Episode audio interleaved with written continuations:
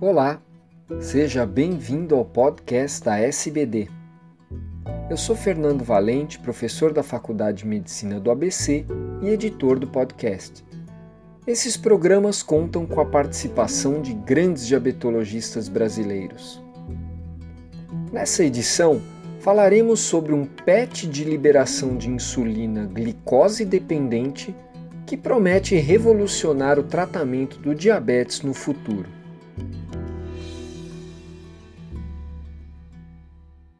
Olá, eu sou Fernando Valente e começo esse número trazendo um artigo publicado no fim de junho de 2015 no PNAS Proceedings of the National Academy of Science of the USA sobre um novo dispositivo para o controle da glicemia que promete melhorar muito a qualidade de vida e a saúde dos pacientes com diabetes tipo 1.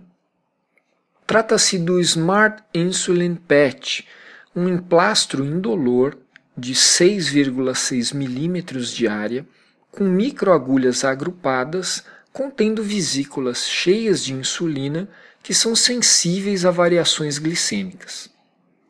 O sistema funciona porque dentro da vesícula, junto com a insulina, estão presentes também sensores de glicose e de hipóxia. O sensor de glicose utilizado é a glicose oxidase, que é a mesma enzima das tiras reagentes usadas para medir a glicemia capilar. As vesículas são feitas a partir da conjugação de moléculas de ácido hialurônico, que é biocompatível e biodegradável, com as de 2-nitroimidazol, que é o sensor de hipóxia. Esse conjugado se autoarranja em forma de vesícula com as moléculas de 2-nitroimidazol voltadas para o interior da vesícula pelo fato de serem hidrofóbicas. Com a administração transcutânea das vesículas presentes nas microagulhas, a glicose no fluido intersticial da rede capilar e linfática é convertida pela glicose oxidase em ácido glucônico dentro da vesícula, havendo consumo de oxigênio nessa reação, levando à hipóxia. Essa hipóxia é o gatilho para a liberação de insulina da vesícula ao converter o hidrofóbico 2-nitroimidazol no hidrofílico 2-aminoimidazol, levando à dissociação da vesícula e liberação de insulina. Dessa forma, a liberação de insulina da vesícula ocorreria apenas na presença de glicose. Em normoglicemia, uma liberação pequena de insulina, fazendo o papel da insulina basal, enquanto que no estado pós-prandial a liberação de insulina seria bem maior.